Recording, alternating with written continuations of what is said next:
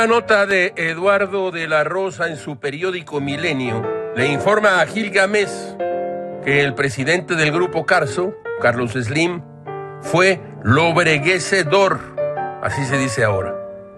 Uno de los hombres más ricos del mundo ha dicho que el gobierno federal ha dado resultados positivos en materia económica, como la mejoría en el salario mínimo, el poder adquisitivo y la inflación, e insistió en que hace falta mucha inversión. Esto equivale a decir, nos fue muy bien, pero nos fue muy mal.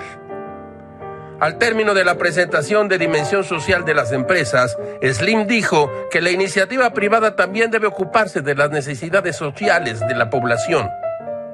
Aplausos de la 4T en pleno en este momento.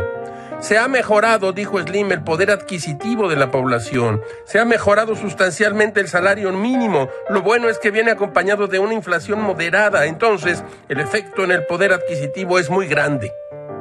Ya decía Gil, ¿por qué puedo comprar tantas y tantas cosas? Esto es algo inusual. ¿Y si todo esto disimulara una barbaza, como se decía en aquel entonces, una simulación. El hombre más rico de México estimó que deben existir ventanillas únicas en las que los pequeños y medianos emprendedores puedan obtener permisos para facilitar la instalación de sus negocios. Pues sí, no estaría mal.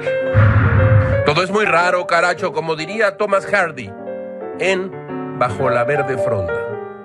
Pero hay que pensar en el dinero.